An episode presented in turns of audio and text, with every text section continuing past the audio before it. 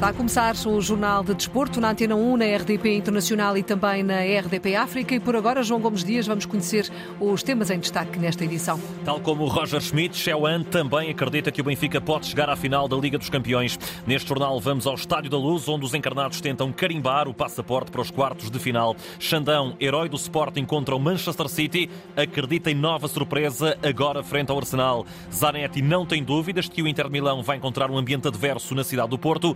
Está consumada a fusão entre o Cova da Piedade e a Bessade e ainda o ténis, o futsal, o atletismo e o handball. Tudo para ouvir já a seguir no Jornal de Desporto, que está agora a começar na Antena 1, na RDP Internacional e na RDP África. A edição é do João Gomes Dias.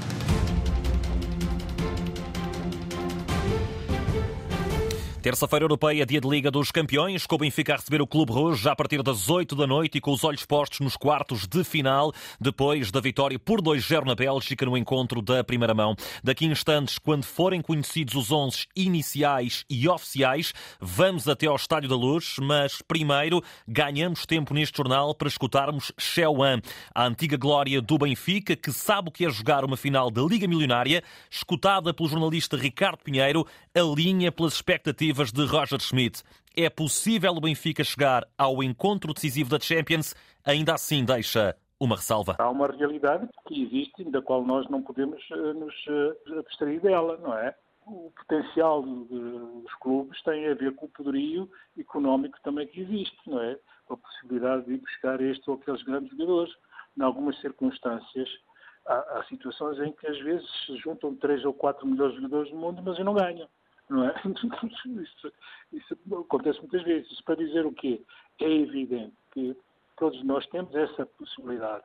Agora, é relativizada pela potencialidade dos grandes jogadores que existem. É? Os orçamentos podem fazer diferença, mas as surpresas acontecem. Se o Benfica chegar à final, é difícil ser racional perante o ambiente de um jogo decisivo. Fala Xeuan, que jogou a final da Champions em 90, nessa derrota diante, na final da Champions em 88, nessa derrota diante do PSV. São sempre momentos, eh, momentos finais de uma grande, de uma grande competição, é? E naturalmente que eh, há, há, todo, digamos, uma, um ambiente criado e, e que muitas vezes a, a, grande, a grande dificuldade é as pessoas tentarem se desvencilharem desse, desses ambientes, não é? Para que, de facto, quando se entra em campo, se produz aquilo que tem em mente e que o estado anímico nos proporciona, não é? Mas é evidente na história fica, não é? Mas no atleta, no fundo, é, é quer dizer, tentar ganhá-los para que, no fim, possa ganhar, digamos, o troféu em si próprio.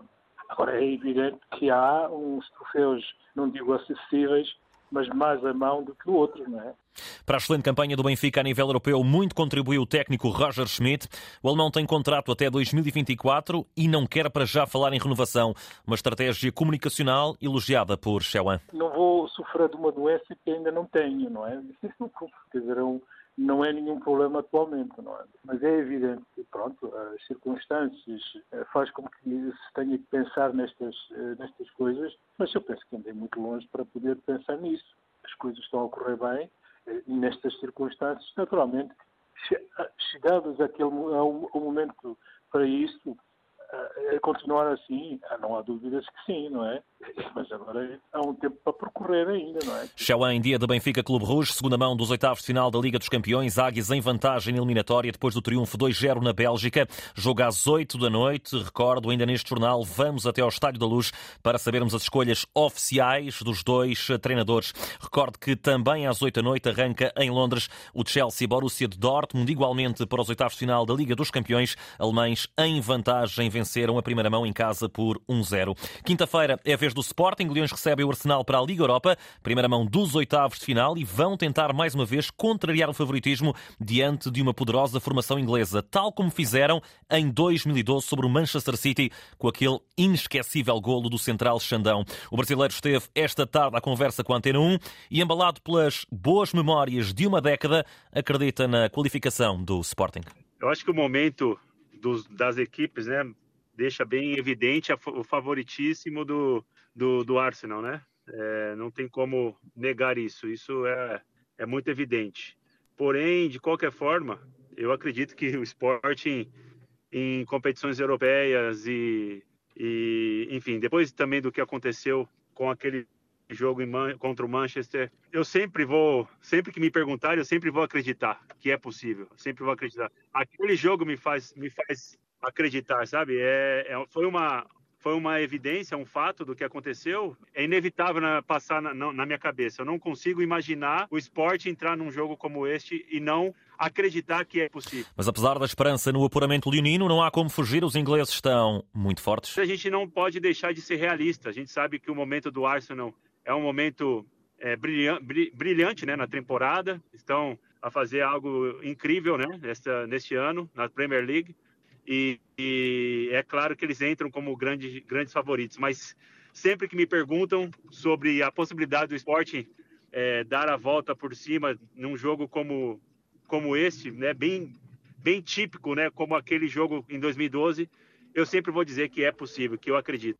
E com os londrinos a lutarem pela conquista da Premier League, Xandão espera que Miquel Arteta entre em Alvalade com uma equipa teoricamente menos forte. Eu acredito que se acontecer de, de virem com com uma, uma equipe alternativa, seguramente o, esporte tem uma possibilidade ainda, ainda maior de conseguir o resultado positivo.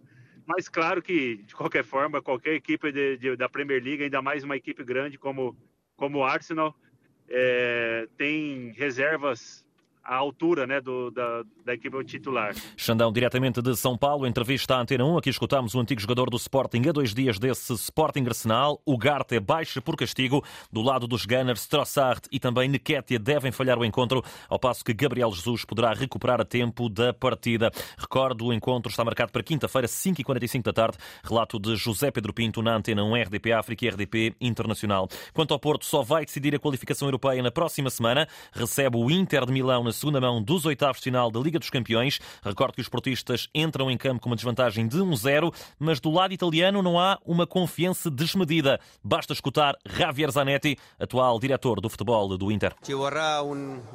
Eh, Vai ser um Inter muito concentrado, com grande determinação, mas sabemos que vamos jogar num estádio com um ambiente fervoroso contra uma equipa como o Porto, que nos pode meter em dificuldades.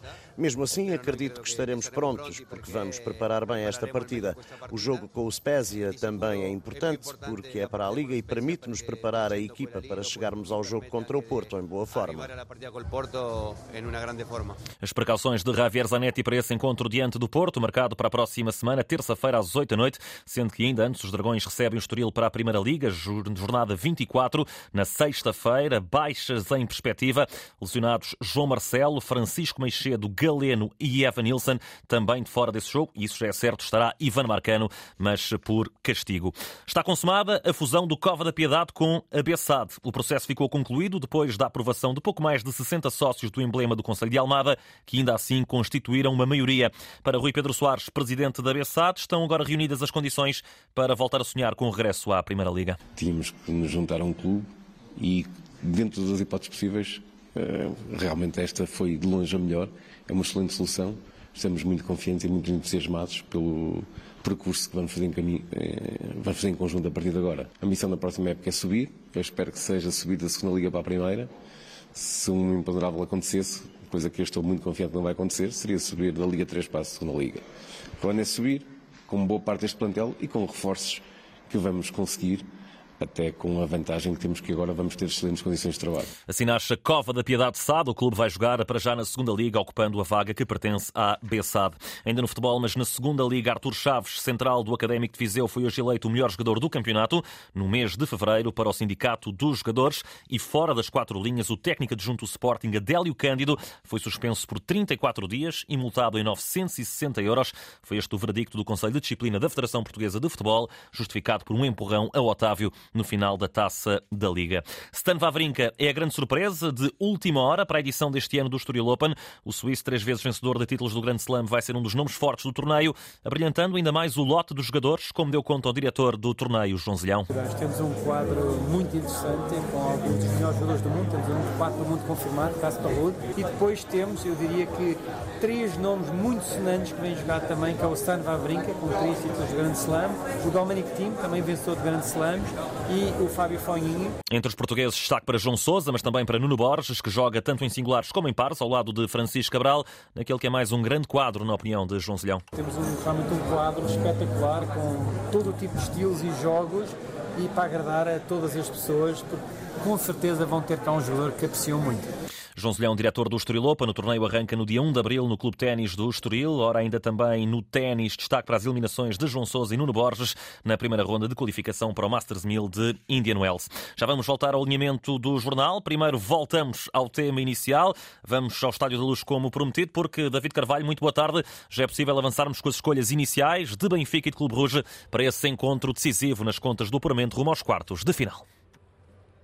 Boa tarde, João. E o Benfica a apresentar o 11 previsível com Vlaco Dimos na baliza, defesa com Bá, António Silva, Otamendi, que é o capitão da equipa do Benfica, e Grimaldo. Depois, à frente da defesa, Florentino e Chiquinho, com João Mário, Orsnes sobre o lado direito e Rafa Silva sobre o lado esquerdo. Gonçalo Ramos é o ponta de lança.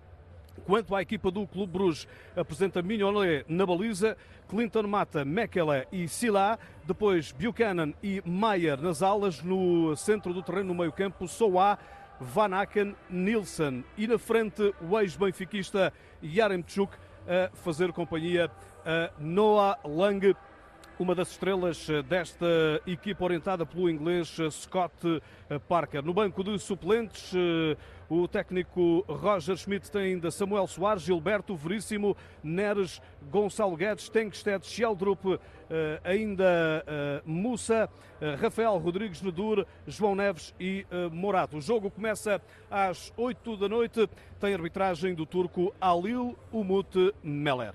Tudo para acompanhar na Antena 1, na RDP África e na RDP Internacional. Recorda esse arranque da partida às 8 da noite. Benfica à procura dos quartos de final da Liga dos Campeões.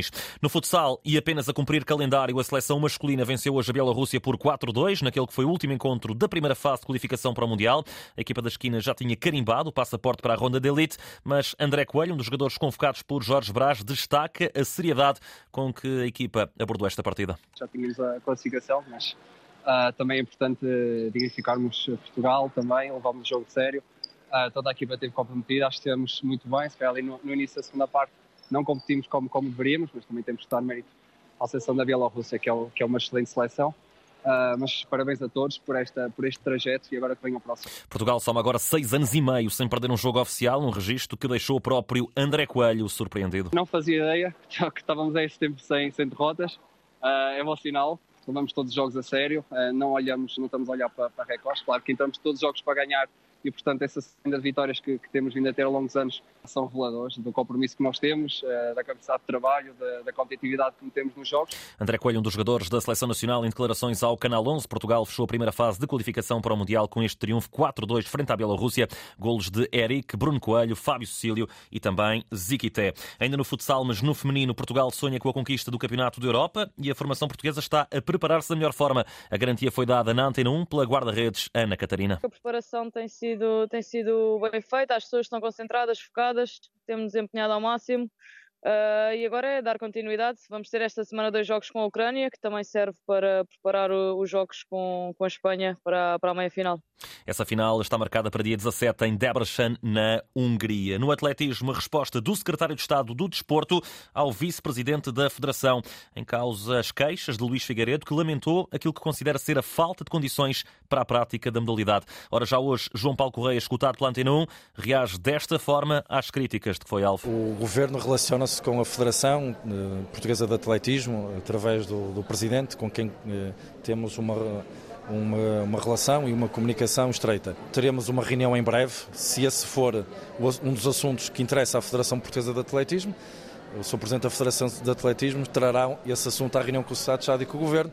Até agora isso não aconteceu, mas o mais importante é que fique claro que da parte do Governo houve e há uma inteira disponibilidade e interesse em colaborar com todas as modalidades. A resposta de João Paulo Correia, entrevista à Antena 1 durante esta manhã. O ponto final neste jornal é dado com o handball. Recordo que a seleção portuguesa joga já esta quinta-feira em Skopje, na Macedónia do Norte. Um duelo difícil contra uma das equipas mais fortes também que estão nesta fase de apuramento a contar para o Campeonato Europa 2024. Portugal à procura novamente de carimbar a presença numa fase final.